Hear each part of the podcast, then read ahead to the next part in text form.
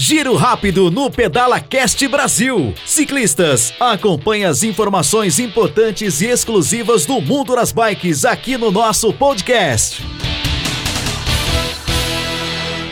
Olá, ciclistas! Esse é mais um giro rápido do Pedala Cast Brasil.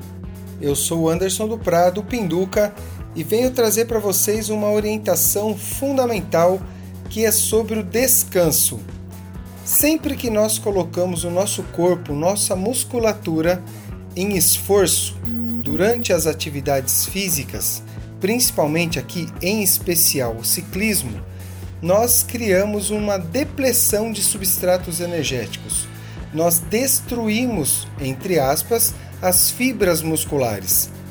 E essa perda, ela acontece durante a atividade. Então, durante o nosso pedal, nós não estamos ganhando. Na verdade, nós estamos naquele momento perdendo, gastando aquilo que nós possuímos. E onde entra o descanso?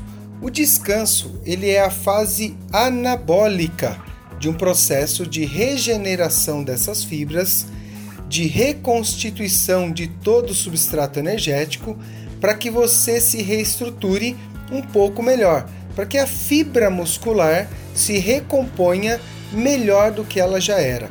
Então, descansar após o giro, principalmente dos treinos de grande intensidade, é necessário. E eu ouço muito, nós ouvimos muito no dia a dia do ciclista, o tal do treinamento regenerativo, que deveria ser um pedalzinho levinho, uma caminhada, uma aula de natação, um, uma, uma corridinha leve, tudo levinho poderia se encaixar nessa questão de treino regenerativo. O problema é que o ciclista, de forma geral, quando ele sai para fazer o regenerativo, ele aumenta a intensidade, ele não aguenta, ele é mais forte do que ele e ele começa a pedalar forte.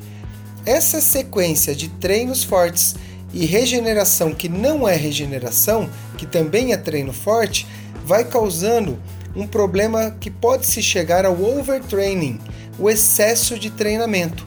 E aí a chance de lesão, porque aquela articulação, aquele músculo, ele começa a ficar cansado, debilitado, é muito grande.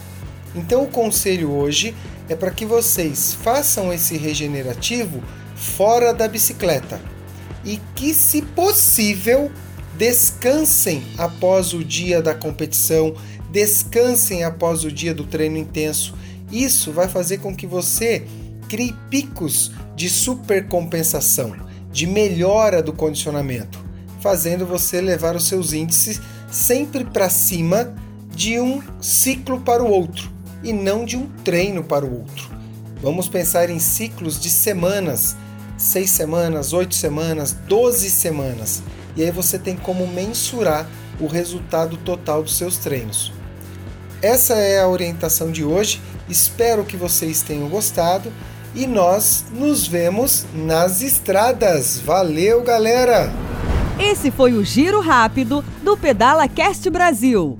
Acompanhe mais dicas, orientações e histórias fantásticas do mundo das bikes no nosso canal de podcast.